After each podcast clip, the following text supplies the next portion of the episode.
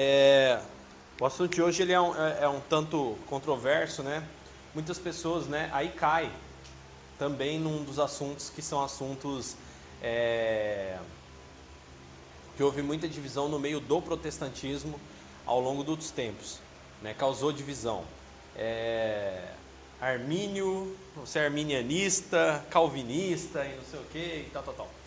Um desses, não, não convém para a gente hoje entrar nesse mérito, né? Porque isso daí também não, não traz ponto de conhecimento nenhum. Mas teve uma época que o pessoal começou a divergir. Não, porque nós somos predestinados à salvação. Porque está escrito que nós somos predestinados à salvação. Porque uma vez salvo, salvo para sempre. Se a gente salvou uma vez, não perde nunca mais. E a gente começa a se questionar com relação a esse assunto, né? Porque a salvação, se a salvação não fosse algo que pode ser perdido, né? Se não é algo que você pode escapar por entre os dedos, ou haver pessoas dentro da igreja que acreditam estar salvas e chegam no dia do Senhor e não são salvas, Jesus não teria falado o que a gente vai ler aqui, um dos três que a gente vai ler, sobre as cinco virgens, as dez virgens, cinco né, sábias e cinco tolas. Jesus fala num determinado ponto que haviam dez virgens, né, ele faz uma, uma parábola, ele faz uma figura de linguagem que o reino de Deus é como dez virgens, cinco sábias e cinco loucas, tolas, né? E ele fala que dessas dez virgens, cinco que eram sábias elas tinham azeite e azeite reserva, né? Tinha azeite para si o suficiente. E haviam as tolas que não tinham azeite o suficiente, não se preocuparam. Nossa, entrou uma aquele bicho gigante lá de novo. É. E dentre essas virgens aí houveram cinco que realmente só não tinham a reserva, né? Não tinham aquela quantia de de azeite o suficiente para que né, entrasse na festa do noivo e tudo mais. E aí, nessa história que Jesus conta, ele fala que num determinado momento acabou-se o azeite das tolas e elas tiveram que sair de última hora porque escutaram que o noivo estava vindo e acabou o azeite da botija, da, da lâmpada, e elas começaram a sair para procurar essa, essa, esse azeite. No que elas foram tentar correr de última hora se ajeitar, o noivo chegou, as virgens que estavam prontas entraram e as outras virgens ficaram do lado de fora, gritando, naquele desespero todo. E Jesus falou que naquele dia haveria, haveria choro e ranger de dentes. E Jesus fala sobre a ilustração da igreja com relação a isso. As pessoas que estão preparadas e as que não estão preparadas. Ainda mais ou menos no mesmo trecho, Jesus fala assim: é, que naquele dia muitos gritarão: Senhor, Senhor, mas em teu nome expulsamos demônios, fizemos, acontecemos, profetizamos, falamos outras línguas e tal, tal, tal, tal. E Jesus fala claramente que naquele dia olhará para esse e dirá: Não vos conheço, apartai-vos de mim, malditos para o fogo eterno. Então, salvação não é uma coisa permanente. Então a gente entende que a primeira coisa é não é uma coisa que ah, hoje eu estou salvo, amanhã eu estou firme e forte, não. A gente vai ler alguns trechos e a gente vai abordar. E existe também, lógico, aquelas pessoas que são extremamente pessimistas, né? Vocês vão ver um, um trecho do tanto aquele que é o que se acha quanto o pessimista, né? A gente tem dois, o presunçoso, né, e o duvidoso. A gente vai dividir isso nesse estudo e vai ver que ambos não são bons. Existem pessoas que já dizem: "Não, irmão, não, só Jesus sabe quem vai ser salvo. Sim, mas Jesus deixou claro também aqueles que seriam salvos. Quais as evidências? Aqueles que têm né, um, um diferencial aí. Então, é importante a gente entender esses pontos. Antes da gente ler, só agradecer a Deus por esse estudo. Senhor, nós te agradecemos, Pai. Obrigado por hoje estarmos aqui meditando nessa palavra. Deus, em nome de Jesus, que não sejamos nós, mas sim o seu Santo Espírito operando em nós Derrama sobre nós a tua unção, a tua graça, o teu Santo Espírito, que possamos servir, ó Pai. Sair daqui mais servos do que entramos. Em nome de Jesus, nós agradecemos, te louvamos por tudo, ó Pai. Em nome de Jesus. Amém e amém. Bom, Começando com 1 João 5, versículo 6 diz o seguinte: Jesus Cristo foi revelado por meio de seu batismo na água e pelo derramamento do seu sangue, não só por meio da água, mas pela água e pelo sangue. E o Espírito, que é a verdade, o confirma com seu testemunho. Temos, portanto, três testemunhas: o Espírito, a água e o sangue. As três concordam entre si, porque cremos em testemunho humano, certamente podemos crer no testemunho de Deus. Ah, peraí, perdi aqui.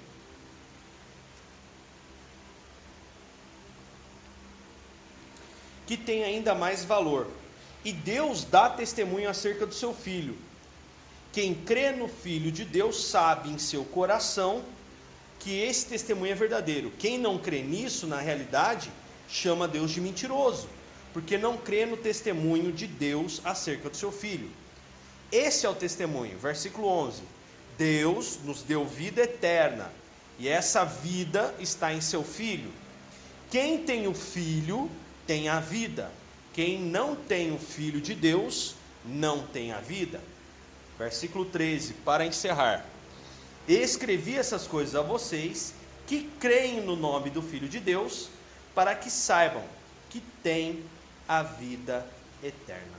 Amém? Então aqui, João está falando sobre você crer na vida eterna. Tá? Então é uma coisa muito. Tá terrível, né? É, o fedidinho. Tem uns. Tá cheio de bicho aqui hoje. Bom, então o que, que acontece? é, João ele nos exorta acerca de nós crermos em Jesus e sabermos que a vida eterna é real. O estudo nosso hoje é para a gente não duvidar dessa, desse, disso que existe. Ontem mesmo, né, é, foi até interessante, eu, eu, me motivei a falar sobre isso hoje, principalmente porque ontem terminou aquela novela O Rico e o Lázaro, né? E chega os dois no final da vida deles, na velhice, Conta a história de um rico, né, que a vida inteira se abastou e não ficou nem aí para Deus e tal, tudo mais, amou as suas riquezas. E o Lázaro, que era um mendigo, né, ele abriu mão das coisas, das circunstâncias da vida e adorava a Deus com todo o seu coração. Não que, lógico, né, Jesus parafraseia isso daí pelo quê? Jesus, em algumas circunstâncias, ele falou: Puxa, é tão difícil um rico herdar o reino dos céus. Por quê? Porque eles confiam muito em suas riquezas. Né? As pessoas têm um apego muito grande. São raríssimos, são raríssimas as pessoas que são ricas, né? E que desprendem do dinheiro, não tem esse apego, né? Geralmente quem é muito milionário e tem desapego não chega a ser realmente milionário. E os que são faz como alguns exemplos como do Bill Gates. Bill Gates é cristão e é milionário. Só que ele já está doando dois terços do que ele tem em vida. Então, então ele se desfaz. E Jesus falava acerca disso. E eu vi ontem né, o fechamento, e lá no, eles ilustraram muito bem o momento em que Lázaro morre, vai para o seio de Abraão, que existia na época, e o rico, que morre e é levado às chamas, ao inferno. Né? E Jesus, que narra isso em Lucas, falando que estava lá o, rico no inferno, vendo Lázaro do outro lado de um abismo, e o rico começa a falar com Abraão, pedindo que Lázaro ao menos molhasse a ponta dos dedos e passasse na sua, pingasse na sua língua para que ele tivesse alívio daquela secura e aquele, aquele fogo ardente. E Abraão fala: Não, isso não é possível, há um vale entre nós. Né? Ainda que eu quisesse, existe um abismo entre nós, então nós não, eu não posso te ajudar. E ele falou: Então faz o seguinte, pede que Lázaro ressuscite, ressuscite, vá até os, os meus irmãos, meus cinco irmãos lá, e fale para os meus irmãos observar sobre Moisés sobre a, os seus ensinamentos, que é real, que é não sei o quê. E Abraão fala assim: não, não adianta, nem, não adianta nem eu mandar Lázaro lá, porque é, eles já têm, seus irmãos já têm Moisés e os profetas. Ou seja, seus irmãos já têm acesso à palavra.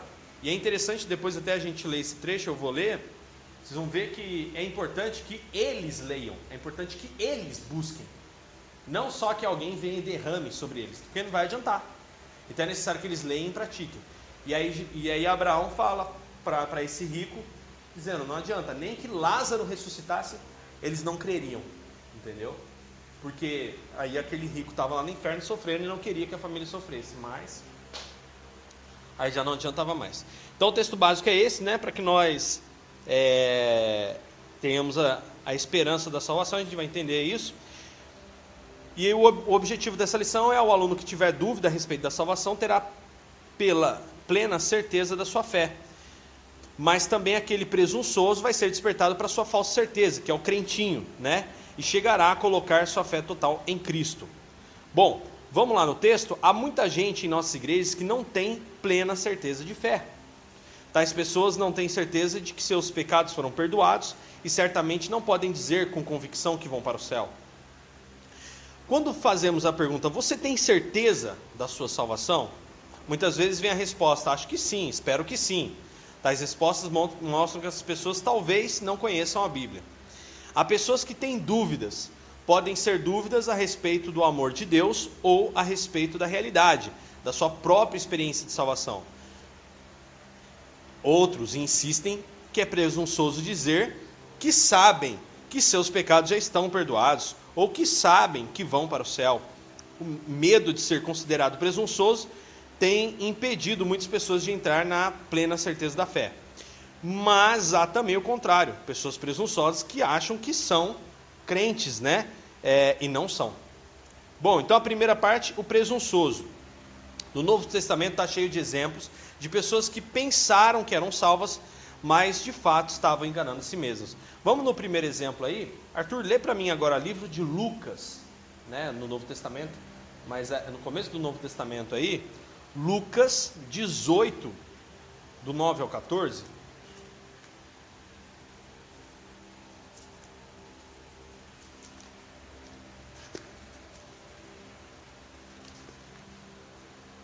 Lucas 18, do 9 ao 14.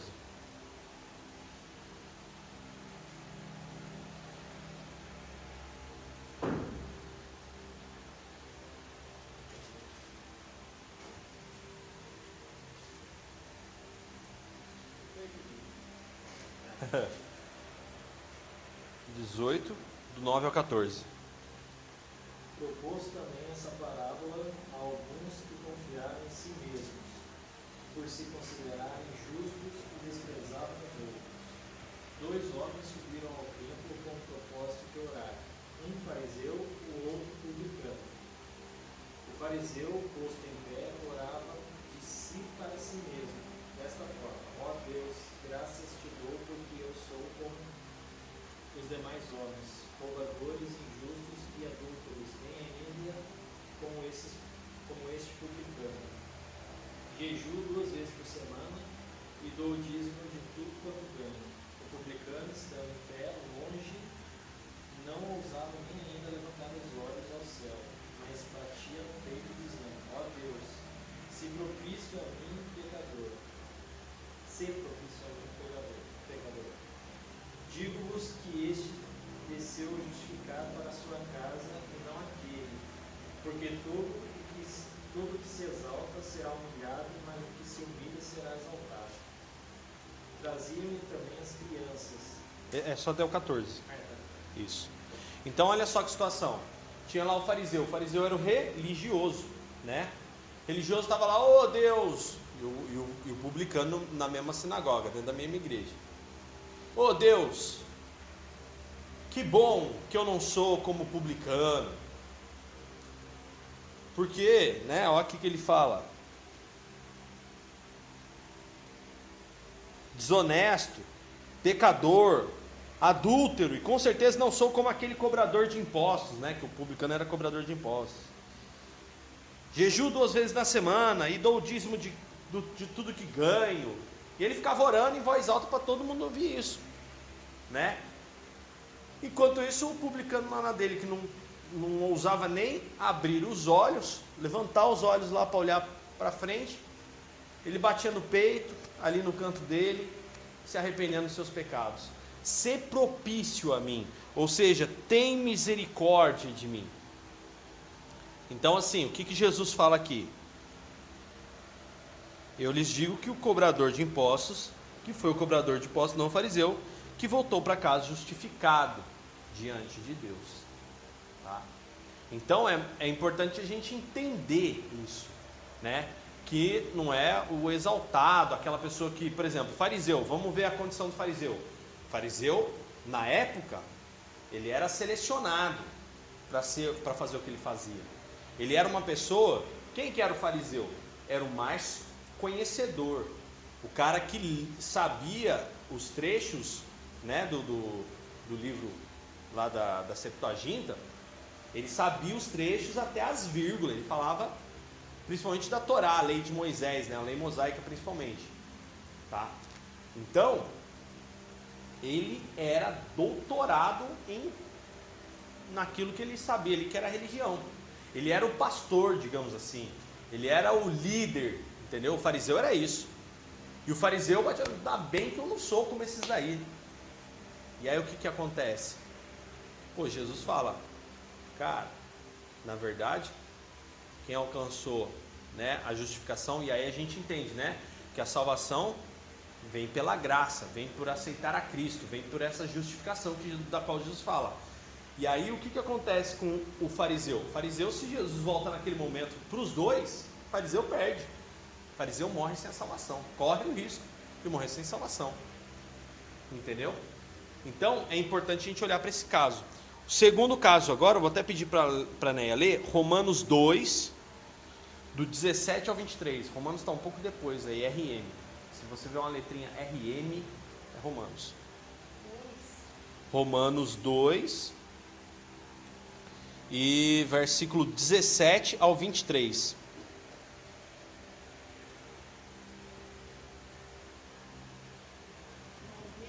Pode, pode ler.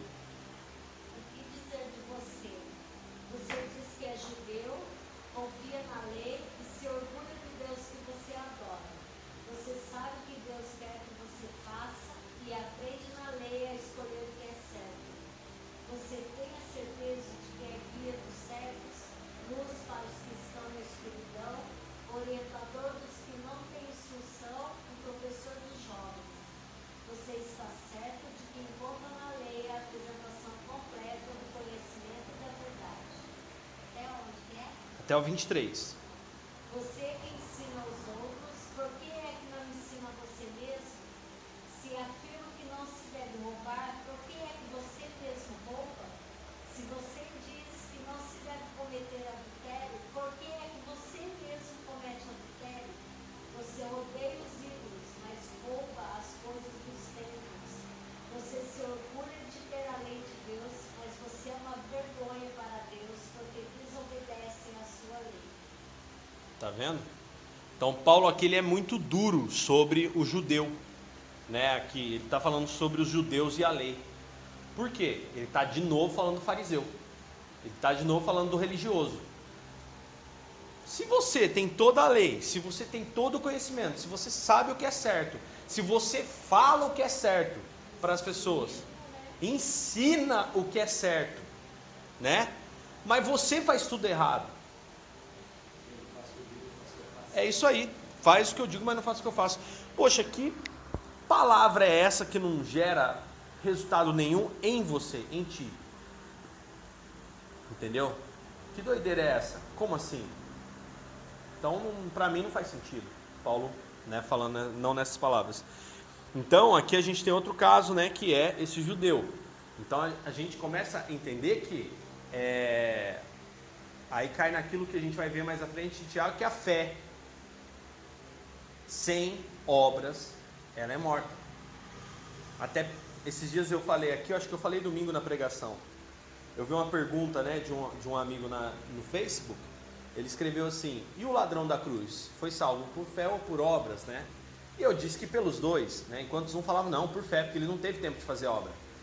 A obra de Deus. A obra que se fala na Bíblia, é importante a gente entender que o contexto de Tiago, ali, quando ele fala que a fé sem obras é morta em si mesmo, é, ele está dentro de um contexto, por exemplo, assim, quando um, um irmão estiver passando fome, você vai, chega e a pessoa pede, não irmão, vai em paz, Deus te abençoe e faz uma oração. A oração não vai tirar fome do irmão. Então é esse o papel da igreja em, em ajudar né, essas pessoas. É essa compaixão né, que a igreja apresenta. Então são essas obras. Não são obras somente, por exemplo, você ir lá pregar, orar, ler a Bíblia. Não é só isso. Isso daí né, é um contexto ao qual deve fazer parte do geral, como nós vimos dentro daqueles hábitos do reino de Deus. Mas nós devemos, acima de tudo, exercer o amor e a piedade, como Paulo fala. Né? Eles caminhando juntos. Então, é uma atitude né, conjunta. É uma atitude conjunta. Isso é importante a gente entender e, e fazer. Por quê? Porque senão a, a fé não opera. A fé não, não, não acontece. Né? Aquilo que eu falei domingo aqui, até mesmo na pregação. É a nossa atitude, o nosso jeito alegre, feliz, descontraído, é a nossa forma diferenciada, honesta, ainda mais hoje em dia, né? Puxa, como é, como tá fácil né? Você, poxa, tá fácil você falar de Jesus. Por quê? Porque tá, tem tanto picareta, ladrão, seu irmão, igual hoje. Eu ia até comentar, mas falei, ah, nem compensa comentar nesse montoeiro. O cara pegou, botou uma foto assim de um monte de pacote de 100 reais no meio do mato e colocou assim, e aí, se você achasse, cata ou, ou liga para a polícia? Né? Cara, sem, sem nem pensar. 10 comentários dos 10. Eu catava, tô nem aí, achado não é roubado. Caramba, cara. Achei esses dias aí 100, 100 reais. Cara, fui até a pessoa, liguei, tentei, levei na casa, procurei endereço, procurei tudo, não sei o que. Não consegui achar a pessoa. Não consegui. Mas o que, que eu fiz? Eu fui devolver para a pessoa. Entendeu? Fui devolver para a pessoa. E aí? E aí que, poxa, as pessoas não estão nem aí. Entendeu? Ah, achei lá um montão. Gente, não é normal, você acha pacote de 100 reais lá. Poxa, eu sei que cada pacote lá devia ter pelo menos uns 2, 3 mil reais. O pacote que estava lá, na, na, foto. Gente, pelo amor, não, tem, não faz sentido eu querer um dinheiro desse. Entendeu? Aí você cata, a pessoa vê que você catou, você arruma uma encrenca gigante para tua vida, porque esse dinheiro não é seu. E é impressionante como 10 pessoas concordaram unanimemente que cataria mesmo. Porque se desse para a polícia, a polícia ia ficar com o dinheiro. Porque se desse para não sei quem, ia ficar com o dinheiro. Ia não sei o que, entendeu? Gente, é absurdo a desonestidade, né? Até mesmo como aquela intenção positiva que a gente falou aqui do pecado. As pessoas julgando isso correto. Então é importante a gente entender esse contexto que a fé sem obras é morta em si mesma. Assim como o fariseu ensina, mas não pratica, não resolve. Né? E até mesmo teve um, um, né, um chamado Beda, que depois foi também chamado São Beda, né? ele tem um princípio de sabedoria que ele diz é, que são indicador, o que são indicadores de fracasso. E um dos indicadores de fracasso é você não praticar o que se ensina. São Beda fala. Ele fala que um dos indicadores de uma pessoa fracassada, que uma pessoa já tem fracasso tanto né, imediato quanto futuramente, é o fato dessa pessoa não praticar o que ensina. Seguindo aqui, Mateus agora, vou ler com vocês, 7, outro caso agora, do 21 ao 23, verdadeiros discípulos, que é onde eu falei para vocês aqui, né, agora há pouco.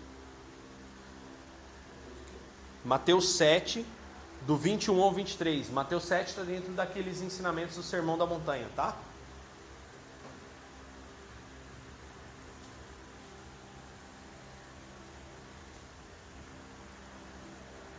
Mateus 7, 21 diz o seguinte: Nem todos que me chamam Senhor, Senhor, entrarão no Rei dos Céus, mas apenas aqueles que de fato fazem a vontade, fazem a vontade do meu Pai que está no céu.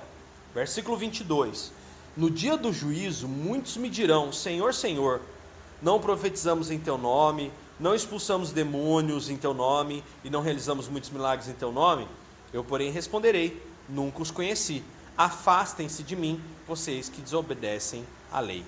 Aqui no estudo, né, nem obras impressionantes, né, como essa que a gente viu, são evidência suficiente de pertencer a Cristo. O que é essencial é a obediência à vontade de Deus e um conhecimento pessoal de Cristo. Infelizmente, Cristo diz que há muitos que pensam que são crentes e não são. Né? É, por exemplo, Senhor, mas a gente cantava lá no coral da igreja. Senhor, mas eu fazia lá, né? Poxa, Senhor, mas eu colocava as músicas na rádio. Caramba, pô, peraí, né? Ô louco meu. Ô Senhor, mas peraí, eu ajudava lá na igreja, eu decorava. Ah, eu, Senhor, mas peraí, eu pregava a palavra lá. Ensinei aquele povo. Não, amigo, salvação é pessoal, intransferível e individual. A salvação é dia após dia. Então, por exemplo, a salvação é aquilo que a gente vê lá em Oséias. Seguir, né, conhecer e prosseguir em conhecer ao Senhor. Não é só um dia. A gente está aqui justamente para conhecer, conhecer e conhecer e mais e mais e mais de Deus. Por quê? Porque você pode, a salvação pode escapar pelos dedos. As pessoas podem estar enganadas, sim, com relação à sua salvação. Tem muita gente é, se religando a Deus na religião, mas poucas pessoas praticando fielmente aquilo que Deus tem para elas. E isso é importante a gente entender. Isso é perigoso, um caminho perigoso. A pessoa às vezes se ocupa e não gera o resultado. Aí aqui agora, ó, Mateus 25, do 1 ao 13, eu vou deixar para que vocês leiam em casa, tá? Mateus 25, do 1 ao 13, que são sobre as dez virgens, né? Que está aqui. Mais uma vez, notamos que metade das dez que estavam esperando a volta do noivo ficou do lado de fora, quando fechou-se a porta. Sim, existem pessoas que esperam a volta de Jesus, mas não estão preparadas. E na hora da volta dele, essas pessoas vão ficar de fora. Tá? É importante a gente entender. Aí a aplicação disso. Hã? Da salvação? A gente vai entender agora. Se existe alguém. Ó, então o primeiro que a gente viu aqui são os presunçosos, tá? Pessoas presunçosas que achavam, não, eu tô salvo. Entendeu? E na verdade não. Aí vamos ver agora, dúvidas. Dúvidas são contrário de presunção. Há alguns que não têm plena certeza de fé, porque eles faltam um sincero coração. Enquanto há outros que não têm plena certeza porque não têm se aproximado de Deus, né? São pessoas cheias de dúvidas, né? Há muitos em nossas igrejas assim. Correram bem na vida cristã por algum tempo, mas depois começaram a duvidar a respeito da sua salvação. Será que eu sou crente mesmo? Né? Começa a desacreditar da eficiência da palavra. Às vezes isso é resultado da frieza de coração, de esterilidade espiritual, de fraqueza em testemunhar. Às vezes a causa é de falta de conhecimento da palavra do Senhor. Dúvida é uma situação comum tá? na vida de um cristão, às vezes. Você chegar e, poxa, será que eu estou no caminho certo? Será que eu estou fazendo o que é correto? A dúvida ela vem, entendeu? A dúvida ela vem muitas vezes para te testar, para você ver se você está firmado, principalmente na palavra principalmente na palavra. Por quê? A própria Bíblia diz que o coração do homem é um coração enganoso. Lá em Jeremias, se eu não me engano, fala que maldito o homem que confia no homem e faz da força do seu, né, da força do seu, bra, é, do seu braço a força do seu poder, que confia na sua própria força. Diz ainda, né, eu não lembro agora exatamente o trecho, justamente isso que eu estou falando, que o coração do homem é enganoso. A vontade humana é enganosa, o caminho é enganoso. Uma coisa que eu dioturnamente eu me pego, não duvidando, mas questionando, fazendo cheques com a palavra de Deus, se o que eu estou vivendo é isso. Por quê? Porque eu não posso confiar no meu coração. Eu não posso me impressionar pela vista. Então a dúvida tem dois lados, um positivo e um negativo, como eu já ensinei numa pregação aqui. Dúvida provém de Deus? Sim ou não? Sim, se há ignorância. Ah, minha alma é ignorância acerca disso. Então eu tenho dúvida de algumas coisas, eu duvido. Ah, então, show, isso é bom. Agora, eu aprendi, né? Porque quando eu falo, até a figura que eu dou, a, a, essa dúvida na ignorância é como a luz pela fresta da porta, né, num quarto escuro. É 50% do caminho. É a vontade de ir à luz. É a vontade de conhecer. Então, por exemplo, todo processo de dúvida ele é 50% do caminho. E aí? Porque você começa a se questionar. E o questionamento leva ao aprendizado. E o aprendizado leva ao conhecimento. E o conhecimento praticado leva ao resultado novo e a uma vida transformada. E aí o que acontece agora? Existe uma dúvida maléfica, que é que a gente vai abordar um pouco, é, que é essa dúvida sobre, poxa, eu sei quem é Jesus, eu creio no seu poder, eu já pude ver a transformação, principalmente interna, coisa que eu não sabia lidar anteriormente, hoje eu sei, e por assim dizer. E o que, que acontece? Poxa, eu duvido. Eu sei que o nome de Jesus tem poder e eu duvido. Então isso daí é ruim. Que foi o que aconteceu com Pedro, né? Numa passagem, uma dúvida de fé aqui em Mateus 14 e 31. Mateus 14 e 31 diz o seguinte, né? É, quando Pedro foi andar sobre as águas, né, com Jesus. Vamos no 29 para dar mais sentido. Venha, respondeu Jesus, e então Pedro desceu do barco, caminhou sobre as águas em direção a Jesus. Versículo 30 agora. Mas quando reparou no vento forte, nas ondas, ficou aterrorizado ou atemorizado. Começou a afundar e gritou: Senhor, salva-me. E aí, no mesmo instante, Jesus estendeu a mão e o segurou. e a resposta dele: Homem de pequena fé, ou como é pequena sua fé, disse ele, por que você duvidou? Tá? Então, é interessante a gente ver que tem hora que dúvida é bom. Por exemplo, eu tenho um exemplo em Atos, como a gente estudou aqui, da igreja de Bereia. Que tudo que chegava novo neles, eles olhavam, tá, mostra, prova isso aí para mim então. Esclarece isso para mim. Eu não entendi muito bem, eu tenho dúvida. então, Paulo elogia os bereanos. Por quê? Os bereanos eles eram dedicados e não aceitavam qualquer coisa que eles impunham. Excelente. Só que uma vez que você conversou, chegou num pleno entendimento e eles esclareceram dúvidas que eles até mesmo talvez tinham acerca da palavra, eles aceitavam de bom coração e transformavam seu entendimento com relação a, a, a, aos ensinamentos que Cristo deixou. Então, a dúvida ela é boa, mas ela também é ruim. Aí a gente tem um outro caso em João, pode abrir aí João 20, sobre dúvida também que é o caso de Tomé. Tomé é impressionante, né? Jesus apareceu aos discípulos e apareceu a Tomé.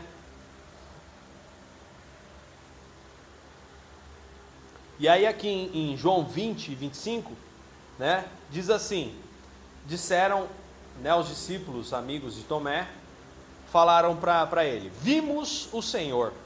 Ele, porém, respondeu: Não acreditarei se não vir as marcas dos pregos em suas mãos e não puser o dedo nela e minha mão na marca do seu lado.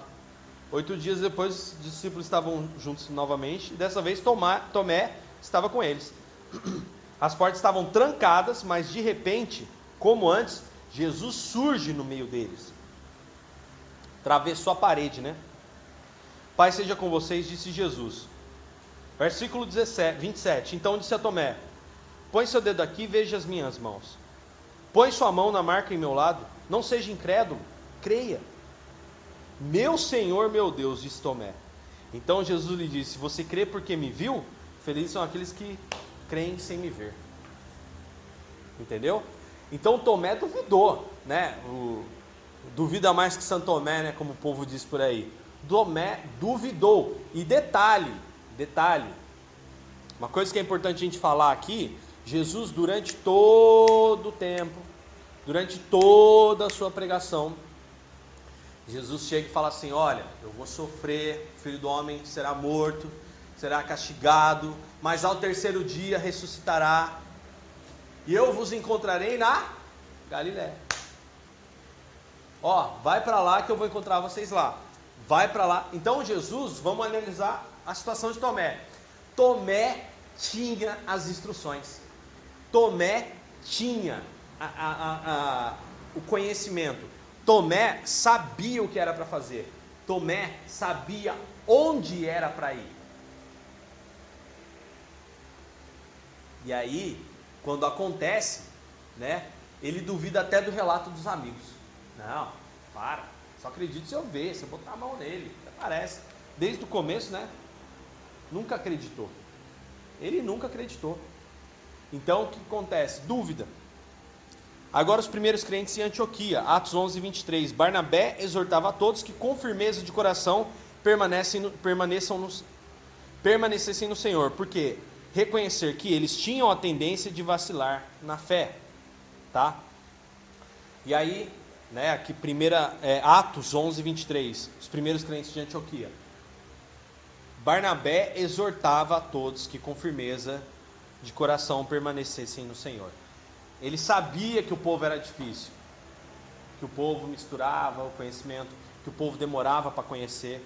Então, era importante que Barnabé refrisasse isso para aquelas pessoas, para que aquelas pessoas não duvidassem, não duvidem, porque a dúvida é um ponto perigosíssimo para quem já tem o pleno conhecimento de Cristo, né? Para aquelas pessoas que realmente já optaram por Cristo.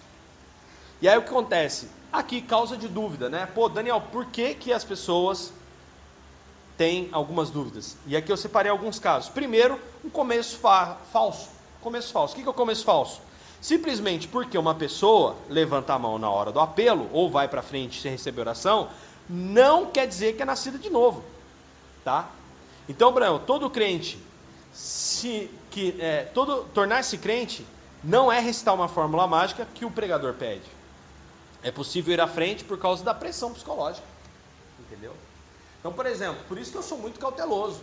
Ah, olha, tem alguém que hoje gostaria de aceitar a Cristo neste lugar? Tem alguém que deseja renovar seus votos com Cristo? Existe alguém que deseja hoje se arrepender dos seus pecados e vir aqui à frente orar comigo? Entendeu? Eu já vi casos de mãe, filho jovem, Vai lá, tem que aceitar Jesus. Vai lá, rapaz. Aí catava a Bíblia e dava com a Bíblia na, na cabeça da, do moleque. Eu vi isso na igreja. Olha, você tem que aceitar Jesus, viu? Porque esse filho de crente não é crentinho, não, viu? Desse jeito.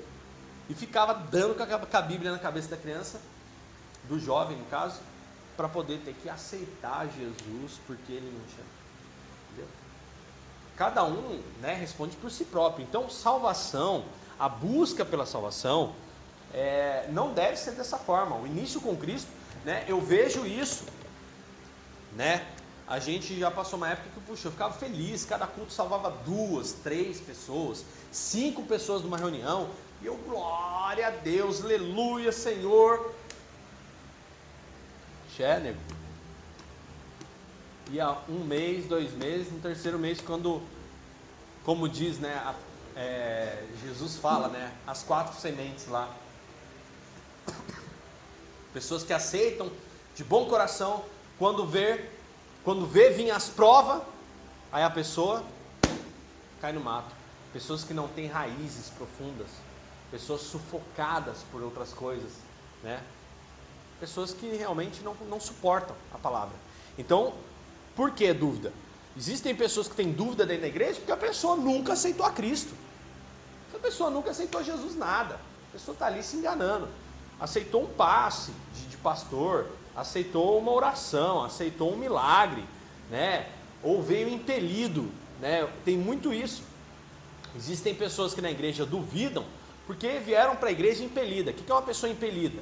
pessoa impelida é a pessoa empurrada. Empurrada pelo quê? Pela, pelo pai, pela mãe, pelo marido? Não, não, não pelos problemas. Ah, eu tenho um problema no meu casamento, eu preciso de Jesus, eu vou para a igreja que lá vai resolver. Nem sempre resolve. Às vezes, o que acontece? Principalmente a pessoa não entende, né? Que nem eu vi muitas pessoas, ah, eu estou indo para a igreja para buscar pelo meu marido, eu estou indo para a igreja para buscar pela minha mulher, não por mim. Eu estou bem, eu estou top. Não é. A pessoa não entende que, às vezes, quando vir para Cristo, o processo não, não é para quem está em casa, é para quem está aqui. O processo não é, não é oração, não é magia, não é filme do Harry Potter. Que você vem aqui aprende um, um, um, né, uma magia, faz uma oração, faz uma campanha e aí vai lá, uau, acontece um, um poder mágico. Não é assim.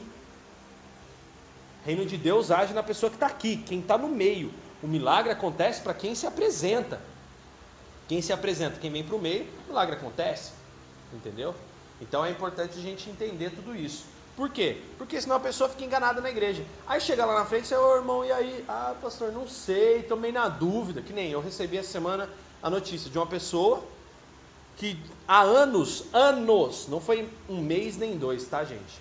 Anos estava na igreja evangélica. Aí essa pessoa ficou, ficou, ficou, ficou, ficou. Aí de repente, depois virava e mexia, tinha né, seus altos e baixos, ia quando queria, não tinha aquele comprometimento, nunca teve comprometimento. E aí depois de um tempo fiquei sabendo que a pessoa saiu da igreja evangélica. Aí foi para a igreja católica. Tá bom, né? A pessoa quer voltar, tem que ir onde se sente bem, né mesmo? Mas, beleza. Crença totalmente diferente. Hoje a gente vê né, que o cristianismo é totalmente diferente do catolicismo em diversos pontos. Mas tudo bem. Beleza. Agora, recentemente, recebi a notícia que a pessoa está envolvida com magia negra, com espiritismo barra pesada. E a pessoa ficou anos na igreja. Quando eu falo anos, mais de 10 anos na igreja. Mas nunca foi firme. Sempre duvidou do poder de Deus, da palavra de Deus. E hoje está lá, na magia negra. E aí? Será que realmente teve um começo verdadeiro? Então, primeiro, primeiro causa de dúvida é começo falso. Segunda, segunda causa de dúvida, uma falsa ideia da vida cristã. Há crentes que acham que depois que aceitar Cristo não vai ter mais problema, pagar conta, sofrimento, e não sabem que provações fazem parte do nosso amadurecimento cristão. Aí até pedi, quer ver? Na verdade esse trecho aqui é um pouco longo. Neia, lê para mim Tiago 1, do 2 ao 4, por favor.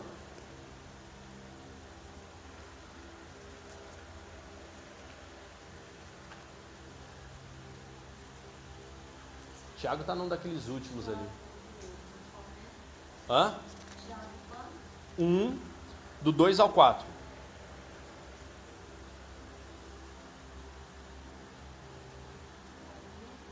Pode ler.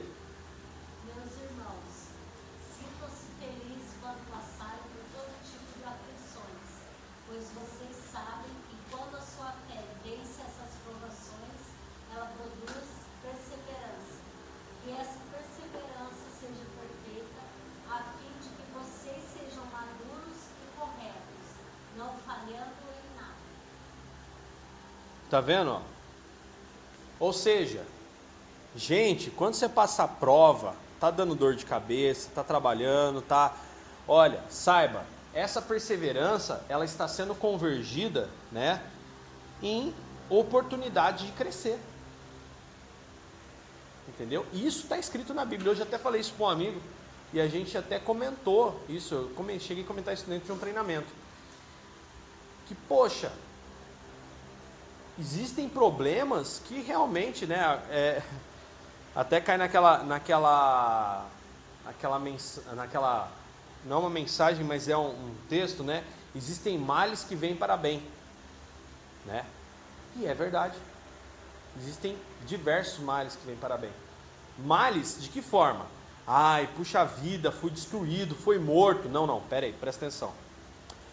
Males é tudo aquilo que te desgasta puxa, mas é ruim, né? Você tem que lidar às vezes com as pessoas, tem que lidar principalmente com problemas. A forma como você lida com problemas com pessoas é diferente com a forma que você lida com problemas de conta e tudo mais, provações, né? Como que você lida consigo mesmo, uma terceira forma. Então, o que que acontece? É... Tem gente que vem para a igreja e acha que ah, agora, pã, acabou meu problema. Na verdade, não. Você está vindo aqui para entender que, na verdade, seus problemas lá fora você não entendia. Que seus problemas, na verdade, são um, uma forma de crescimento. Agora eu estou aqui para entender. E eu vou entender. Né? Jesus mesmo falou, ele falou claramente lá em João: No mundo tereis aflições. Tenham bom ânimo. O que é esse ter bom ânimo?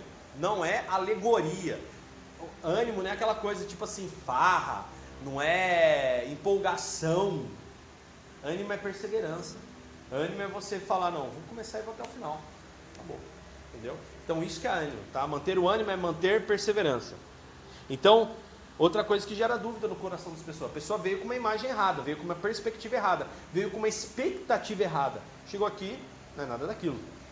Ela começa a duvidar, ai, mas, nossa, ainda não recebi minha bênção.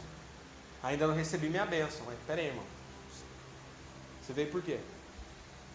Por isso que hoje eu oro para que, que na cultura cristã venham pessoas que queiram Jesus.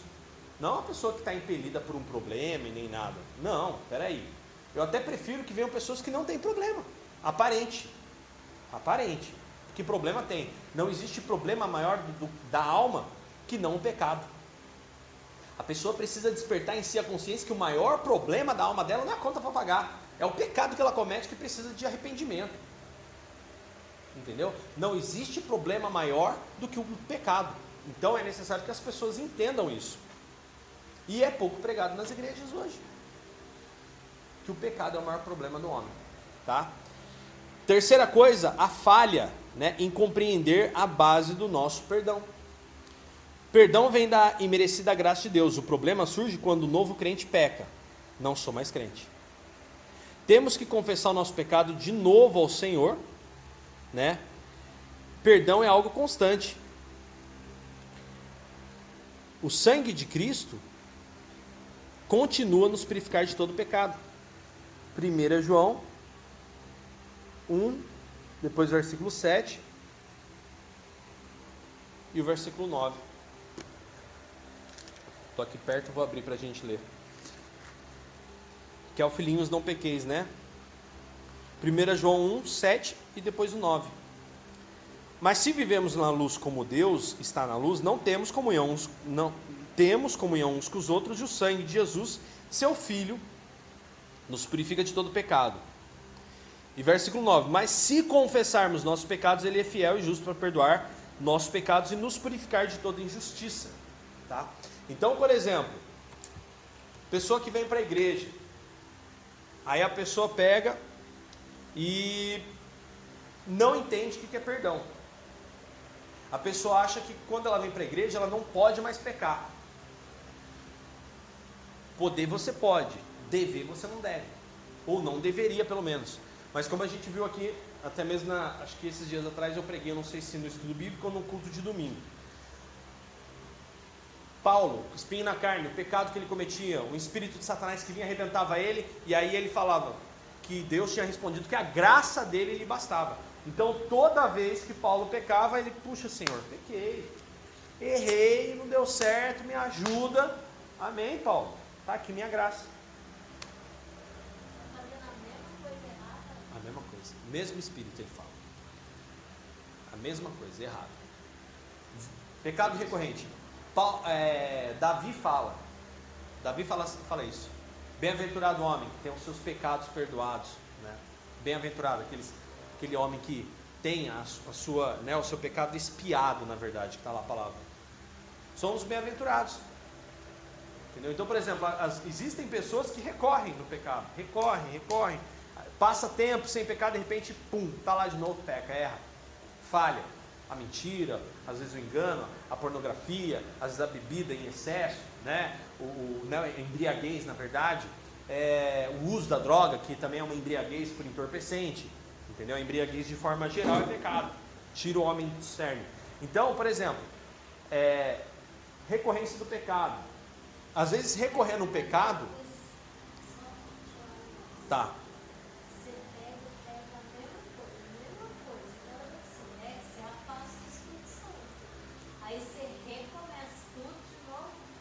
Arrependimento, ele vem e começa de novo aquele processo. Tá? Então, por exemplo, assim, o que acontece? Pecado é vigilância. Pecado é vigilância. É uma, é, é, é uma coisa que é importante a gente entender que pecado não é só um momento, né? Que foi aquilo que eu falei. Existe um pré, um momento e o um pós. Então o que acontece? Pecado acima de tudo é vigilância. Você pode ver que geralmente você consegue se manter. Vamos lá, quer ver, quer ver uma coisa que é. Existem algumas pessoas que têm maior facilidade. Pensamento. A Bíblia fala: sejam tardios em pensar o mal. Isso é coisa corriqueira, do dia a dia. está me passando para trás. Já pensou mal é pecado. É, outro pecado recorrente, rancor. Entendeu? Outro pecado recorrente. Nossa, hoje em dia, diversos, diversos, diversos. Entendeu? Então é importante a pessoa entender que é, a graça de Deus está aí para isso, porque Deus sabe que a gente Todos pecaram, destituídos foram da graça de Deus. Mas aí Deus vem, Jesus morre por nós. E aonde está a diferença? A diferença do homem que não tem a Cristo é aquilo que eu falei. Às vezes eu até prefiro que venha uma pessoa bem de vida, aparentemente, porque essa pessoa é pecadora, tanto quanto eu. Só que essa pessoa peca e tá nem aí. E ela vai para o inferno nem aí. Esse é o X da questão. Aqui a gente está falando sobre salvação. Então, peca. Um pecado que a gente tivesse cometido na nossa vida seria o suficiente para a gente ir para o inferno. Um pecado. Imagina quantos a gente comete dia após dia, pensamento, olhar, né? E aí o que, que acontece? O mal que tão de perto nos rodeia. Então, a grande diferença de um cristão para o não cristão é que o pecado o incomoda. O incomoda. Eu não devia ter feito isso. Eu sei que eu não poderia fazer isso. Caramba, errei nisso de novo. Caramba, cara. Até quando eu vou ficar nessa? Paulo, até quando, Senhor? Por três vezes já. Ah. Ah. Ele fala, ele, ele é bem duro, né? Ele põe, eu trato meu corpo duramente e obrigo a ser completamente controlado, para que depois de ter chamado outros para entrarem na luta, eu mesmo não venha a ser eliminado dela. Você está vendo? A todo momento ele tem uma luta ali, com ele mesmo, para que eu não caia. Entendeu? É totalmente nesse contexto que a gente está estudando. Então, essa afirmação de Paulo é importantíssima para a gente entender que a salvação pode ser perdida. Você pode se perder no caminho. Né? Paulo, é, ele tem outras afirmações, né? Ele tem a afirmação: aquele que está de pé, cuide para que não caia. Entendeu? É um trabalho. Você acha que dá trabalho ficar de pé? Aliás, você acha que dá trabalho se levantar? Dá trabalho é ficar de pé, meu irmão. Se levantar, aceitar Jesus, vinha fácil. Agora, quando você está no caminho sério, difícil é ficar de pé. Por quê? O que, que é melhor? O que, que dá, faz mais barulho? Alguém que já está caído ficar no chão ou alguém que está de pé bater no chão? Alguém que está de pé bater no chão gera muito mais barulho, dá mais escândalo, dá mais ibope. Então o Satanás investe nisso. Entendeu? É uma coisa importante que a gente tem que entender. Então, a base do nosso perdão é graça. Todos pecaram e destituídos foram da graça de Deus. Ponto. Ninguém teria acesso a nada. Mas como o Senhor é um Deus bom, um Deus fiel, ele derrama sobre nós todos os dias. Aí, aquele pecado que eu cometi antes, eu cometi quando uma pessoa, eu, né, eu vou, vou na igreja, aquele pecado me chateava. Se você cometeu na ignorância, sim. Se te incomoda hoje, aí começa a ficar esperto com isso. Começa a ficar esperto. Se te incomoda hoje, putz, cara, me incomoda isso. Me incomoda, me incomoda, me incomoda, me incomoda. Se te incomoda, vai lá e tira. Pede perdão. A pessoa, ó, pode parecer grilo meu, mas uma vez eu fiz isso, isso e isso. Hoje eu sou uma nova criatura. Quero pedir perdão para você por isso. Você não está perdendo nada com isso, simplesmente está testificando, testificando a fé de Cristo em, em você. Entendeu? Que nem, por exemplo, esses dias mesmo eu vi o testemunho de uma senhora, que até veio aqui na igreja tudo, ela falou, puxa, eu, o senhor falando sobre pecado, tudo, eu, eu abri um parênteses na minha vida, que eu tive muito problema com a minha mãe e tal, minha mãe ainda é viva tal, e eu tinha uma repulsa tal. Eu falei, vamos, vamos, vamos lá. É, como é que é hoje esse relacionamento? Se tua mãe sentir fome, você daria de comer? Não. Eu falo com a minha mãe e tal, tudo mais. Faço feira para ela. Falei, então acabou. Acabou. Não tem mais. Ela falou, mas é, sabe o que acontece? Eu não posso ficar muito perto da minha mãe. Minha mãe é meio problemática, tal, e me trata mal, me judia. Então eu, eu, eu não tenho tanta proximidade, eu não tenho tanta afinidade. Eu falei, é, já é outra coisa, não tem nada a ver. Salomão fala que o irmão magoado é pior que uma fortaleza construída. Então, é, não vai ter afinidade mesmo, entendeu? Já, já houve um distanciamento. Mas rancor, dor no coração não existe. Aí eu até falei, mas te incomoda? Não, pior que não. O senhor, o senhor falou, eu fiquei pensando se, essa, se eu preciso ficar lambendo a pessoa, não sei o quê. Eu falei, não, não.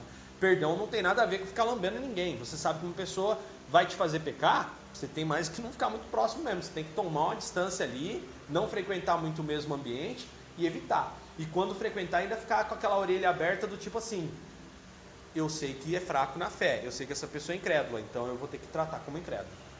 Entendeu? Então tem isso. Mas aí a gente tem que entender, não pode duvidar e não pode achar também que é sem vergonhice nem nada. Que é essa falha em compreender a base do nosso perdão. E por fim, existe a falha em apropriar-se dos meios da graça, né? Deus tem providenciado os meios pelos quais a alma pode ser abençoada. Mas se o crente começar a negligenciar a leitura da Bíblia, a oração, culto na igreja, vai esfriar na fé e vai duvidar da salvação. Entendeu? Vamos ver aí Hebreus.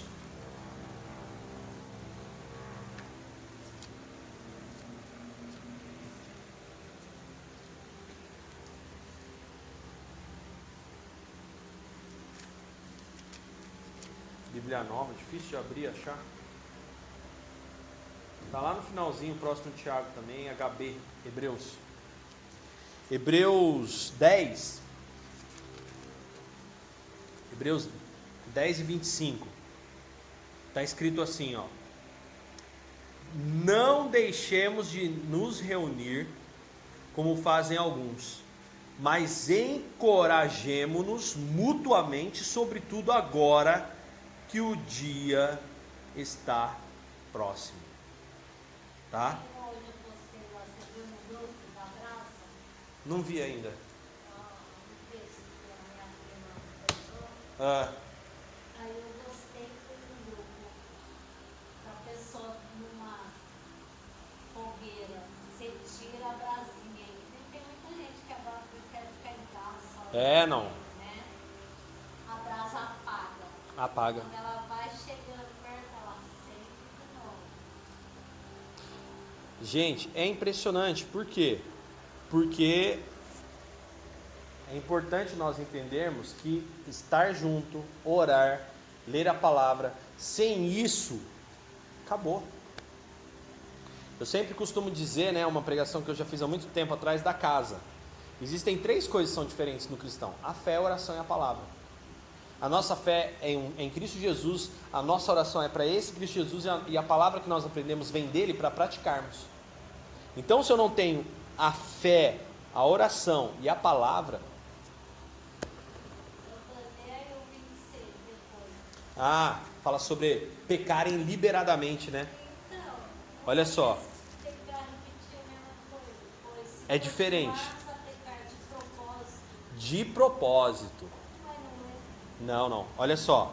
Se continuarmos a pecar deliberadamente, depois de ter recebido o conhecimento da verdade, já não há sacrifício que cubra esses pecados. O que, que é isso aqui? Aí cai naquele estudo sobre pecado. Acho que você estava ainda aí no estudo sobre pecado. Que pecado é esse? Iniquidade. Ah, eu peco mesmo. Eu erro mesmo. Eu erro mesmo e acabou. Eu sou assim mesmo. Ah, ó, ó, ó o pensamento. Jesus perdoa. Entendeu? O pensamento de Paulo não era aquele pensamento. Quando ele pecava, ele não pecava com o coração assim, ah, vou pecar porque Jesus perdoa. Não. O que a gente tem que entender é que a gente é humano e sempre vai pecar. Sempre. E existem pecados que você vai eliminar, eliminar, eliminar, vai ter um ali que. Que raiva, cara. Que eu consigo sair desse ponto aqui? É nesse ponto, eu já arrumei tanta coisa, mas nesse ponto aqui, cara. E você vê que existe luta.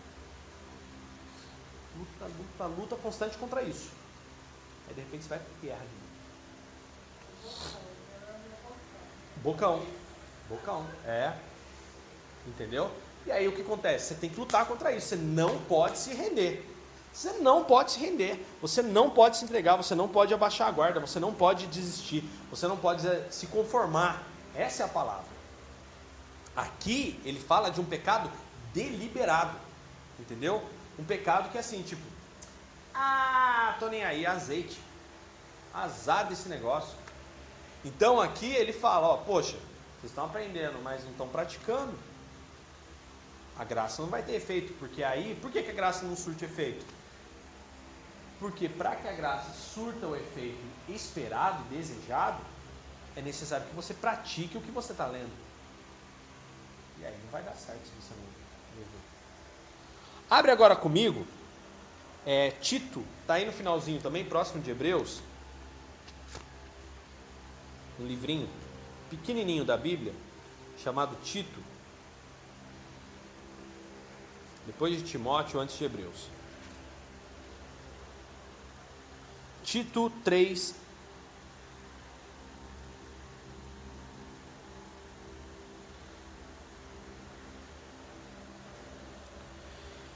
E aí, Dani? Certeza da salvação? Vamos ler os trechos que falam sobre salvação. Primeiro trecho. Tito 3, versículo 4, né? Na verdade, versículo 3. Em outros tempos também éramos insensatos e desobedientes. Vivíamos no engano e nos tornamos escravos de muitas paixões e prazeres. Éramos cheios de maldade, inveja e odiávamos uns aos outros. Tá vendo? Isso antes. Mas quando Deus nosso Salvador revelou sua bondade e seu amor, ele nos salvou não porque tivéssemos feito algo justo, mas por causa da sua misericórdia. Ele nos lavou para remover nossos pecados, nos fez nascer de novo, nos deu nova vida por meio de, do Espírito Santo generosamente derramou o Espírito sobre nós por meio de Jesus, Jesus Cristo, nosso Salvador. Versículo 7, importantíssimo. Por causa de Sua graça, nos declarou justos e nos deu a esperança de que herdaremos a vida eterna. Então vamos abrir um parênteses aqui, que inclusive depois eu vou até acrescentar isso no, nesse texto aí do, né, da, do estudo bíblico. Será que o sacrifício de Jesus na cruz salva? Salva. Então aonde tem que ter certeza? A certeza tem que estar sobre o sacrifício na cruz. Essa certeza tem que existir. O sacrifício na cruz salvou a humanidade. Ponto. Não posso ter dúvida disso. Que é o que ele fala aqui, ó. Ele nos lavou para remover nossos pecados, fez nascer de novo e nos deu a vida por meio do Espírito Santo, generosamente derramou o Espírito sobre nós. Volta um pouquinho, tá? Antes. Ele nos salvou, cinco. Não porque tivéssemos feito algo justo, mas por causa da sua misericórdia. Ele nos salvou lá atrás. Você vai ver que geralmente, quando fala de salvação e certeza, fala daquele momento na cruz. Então aquilo que aconteceu na cruz é uma certeza. Rasga-se o véu do templo, Jesus suspira, diz que está, antes de suspirar, diz está consumado. Então ali ele salva a humanidade. Ok? Então se alguém perguntar para você assim, olha, você acha que Jesus salva? Salva. Disso eu não tenho dúvida. E você, está salvo? A Bíblia diz que, por causa da sua graça, nos declarou justos e nos deu a esperança de que herdaremos. Ó, ele sai do passado e agora ele vai para um futuro. Quanto a Jesus, salvou. Mas ele agora nos deu uma esperança com essa salvação. Então o que, que acontece? Aí onde está a beleza do negócio. O que Jesus fez é perfeito. Eu não, não, não tenho dúvidas de que a gente é salvo por aquele processo, que é a cruz. Essa cruz gera no presente uma esperança. Por causa da cruz de Cristo, agora eu tenho uma esperança. Que esperança é essa? Agora vai para o futuro. A esperança da vida eterna. De viver eternamente. Entendeu? Como é que funciona isso? Então, por exemplo, quando se fala de cruz, salvou, está salvo. Quando se fala do presente, esperança. Vivemos hoje uma esperança. E quando se fala do futuro, uma esperança de vivermos eternamente. Uma esperança. Por quê? O que depende de Cristo, ponto. E o que depende de nós? Hum, depende do nosso esforço. E é aí que mora o, né, o diferencial de, de, disso tudo. É...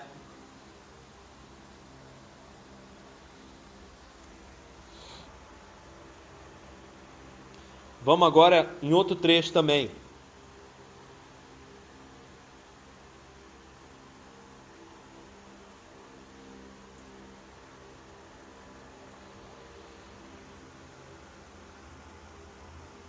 Romanos 8. Vamos lá em Romanos 8 agora.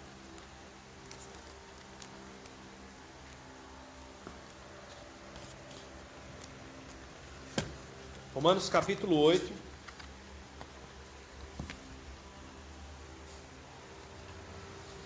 Versículo 24 e 25. Romanos 8, versículo 24 e 25. Aí fala sobre aquela glória futura que a gente até leu, né?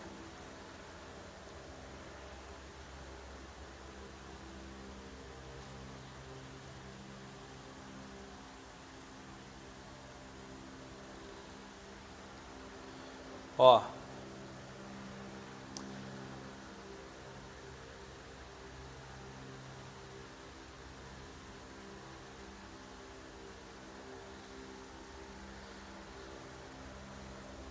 recebemos essa esperança, e você vai ver que no contexto anterior a gente já leu em outros momentos que é acerca da salvação e a glória futura ao lado de Cristo. Recebemos essa esperança quando fomos salvos. Olha lá, de novo aponta para o passado. Fomos salvos. Lá atrás eu fui salvo, na cruz. Existe salvação lá. Se já temos né, alguma coisa, aqui no, na tradução, não há necessidade de esperar por ela. Mas se esperamos por algo que ainda não temos, devemos fazê-lo com paciência e confiança. Em algumas traduções está dizendo o seguinte: mas esperança, pois nessa esperança fomos salvos. Fomos salvos nessa esperança. Dá, que você vai ver anteriormente o texto falando, a glória futura, que é o céu. Quem espera por aquilo que está vendo? Mais, esper... Mais esperança que se vê não é esperança. Quem espera por aquilo que está vendo, ou seja, quem espera por aquilo que já tem, não faz sentido. Mas se esperamos o que ainda não vemos, estamos aguardando com paciência. Então o que Paulo fala aqui de novo é que a salvação, é que a eternidade é uma esperança. Tá? Se eu já tenho, pô, peraí, se eu já tenho, para que, que eu vou esperar? Por que, que eu não estou no céu agora? Muitas pessoas confundem com o entendimento que vem ao teu reino, que o reino de Deus vindo até nós é o céu aqui. Sim, concordo. Mas é onde eu discordo que Jesus falou: Vou vos preparar lugar. Então existe um mundo fora daqui. Ao contrário do que alguns andam pregando por aí, que diz que o céu vai vir e vai ser feito aqui na terra. Não vai. A terra está reservada para o fogo. E é um assunto para a semana que vem até. A gente vai estar falando sobre isso. Que é uma das dúvidas, né? A terra vem, não vem, o céu vem, não vem. O céu já veio em espírito, o reino foi implantado, a ideia foi pregada, a mensagem está instaurada, o espírito está agindo. Isso é o reino de Deus na terra. Essa é uma parte do céu na terra. O sistema legal. O mundo jaz no maligno. É, porque senão não estava desse jeito. Os humanos estão seguindo o coração maligno, as suas vontades carnais. É isso aí. Mas o reino de Deus está aqui. E só não foi completamente consumido porque nós estamos aqui. É o motivo desse mundo não ser destruído hoje. A partir do momento que a igreja tirou, irmão, pau no gato. Aí, eu, aí porque Jesus fala claramente sobre as virgens, que aquelas que ficarem à porta, haverá choro e ranger de dentes, haverá aflição das pessoas que vão olhar e falar: ih, era verdade. Entendeu? Outro.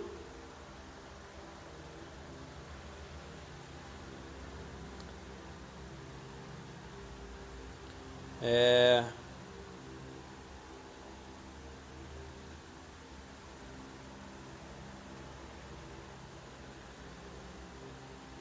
Colossenses. Vamos lá em Colossenses agora, mais uma.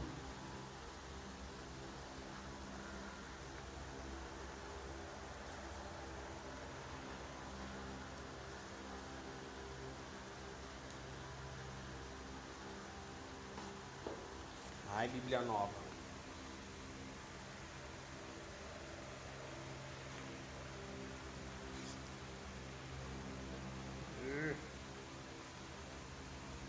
Parou, aí. Eu, eu vou para cair, ele pum, passa. Eu volto para pegar, passa. Vamos lá. É, ele é bem pequenininho. Colossenses 1, versículos 4 e 5. Diz assim, ó. Vamos a partir do versículo 3. Sempre oramos por vocês e damos graças a Deus, o Pai do nosso Senhor Jesus Cristo, pois temos ouvido falar de sua fé em Cristo Jesus e de seu amor por todo o povo santo. Versículo 5: Que vem da esperança confiante naquilo que lhes está reservado no céu. Vocês têm essa expectativa desde que ouviram pela primeira vez a verdade das boas novas, tá? Então, é, isso é importante a gente entender, já deu para entender claramente aqui, né? Que a salvação é uma condição de esperança, né?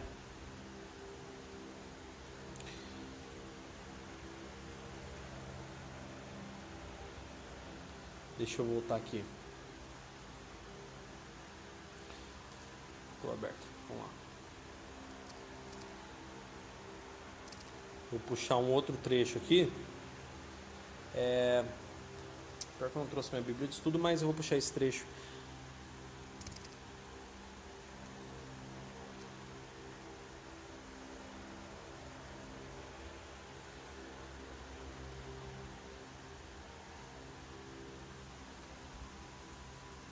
Aqui, ó.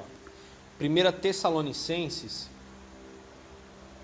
Agora a gente vai voltar lá em Tessalonicenses. Tessalonicenses é um dos livros que mais fala sobre esse assunto, tá, gente? Fala, Tessalonicenses tem textos que falam sobre o fim dos tempos, fala sobre a salvação. 1 Tessalonicenses 5. 5 e 8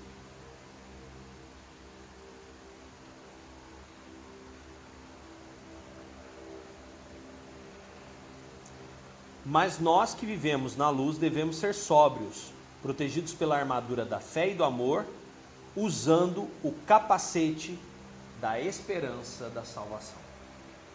Né? Isso daí acho que vem para calhar com o que a gente quer, né, dentro daquilo que a gente acredita. Porque capacete da esperança da salvação. Por que, que não um peitoral da esperança da salvação. O que, que Paulo está querendo dizer com isso? Vocês conseguem entender essa ilustração aí? Por que um capacete, não um peitoral, não uma espada, né? Nem nada. Por quê? Hã? Porque protege a, a mente, a cabeça, o pensamento. É isso aí. Por isso que nós devemos proteger a nossa cabeça, porque é dos nossos pensamentos é do nosso coração que provém todas as decisões, né? Essa postura. Então, por isso que Paulo ilustra muito bem, ó, é o capacete da esperança da salvação. Não é o capacete da salvação, capacete da esperança da salvação. Tá? Por quê? A salvação ela se concretiza, uma coisa que é importante a gente entender é que a salvação ela se concretiza não agora, Cristo salvou na cruz. Isso aí é o que nos dá esperança. Uh, ao menos isso eu tenho esperança que eu vou lutar. Eu vou batalhar. Eu vou lutar dia após dia, eu vou fazer aquilo que Cristo falou, olha, quem crer, né, for batizado será salvo. Quem não crer já está descartado. Mas quem perseverar até o fim é que será salvo. E esse é o difícil. Por isso que Paulo fala da dura e árdua batalha de cada dia na esperança da salvação e essa batalha pelo objetivo final. A salvação ela se concretiza no momento em que você morre. Que você segue seu destino, como eu comecei essa aula falando do rico e do Lázaro, né? O trecho lá de Lucas. Então é importante nós entendermos que a salvação ela se conclui no momento em que eu tomo posse dela. Porque daí ela deixa de ser uma esperança. É algo que agora está em minhas mãos. Então, que a gente não seja duvidoso, porque a salvação já está decretada na cruz. Que a gente não seja presunçoso, porque ela está decretada na cruz, mas eu tenho que praticar. Vai depender do meu esforço, eu vou precisar praticar isso. E que eu também não, não, não desfaleça, né, pelo caminho nem nada. Mas que eu saiba, poxa, que eu seja humilde para entender que a minha salvação dependeu daquela cruz e hoje eu me esforço praticando aquilo que Jesus ensinou para que eu possa chegar no fim de tudo e alcançar isso, né? Alcançar todos os dias a graça, né? A graça todos os dias não é uma sem vergonhice, né? Às vezes a pessoa pensa, que nem ali em Hebreus fala, pô, vocês estão sem vergonha já. Vocês estão é, deliberadamente pecando, pecando e não estão nem aí. Né? Não é o nosso caso. Não estamos mais deliberadamente pecando. Nós hoje paramos e refletimos, pô, será que eu não estou desagradando a Deus com essa atitude? Ou será que em seu lugar, né? Aí torna para aquele livro que até acho que eu mandei no grupo uma vez. Em seus passos, o que faria Jesus, né? Em seu lugar, o que faria Jesus? É simples, não tem, não tem segredo, mas não é fácil. Torna, vem aquele ciclo, né? O ciclo do é simples, mas não é fácil. Amém? E na semana que vem, hã? É difícil. Se fosse fácil, todo mundo fazia.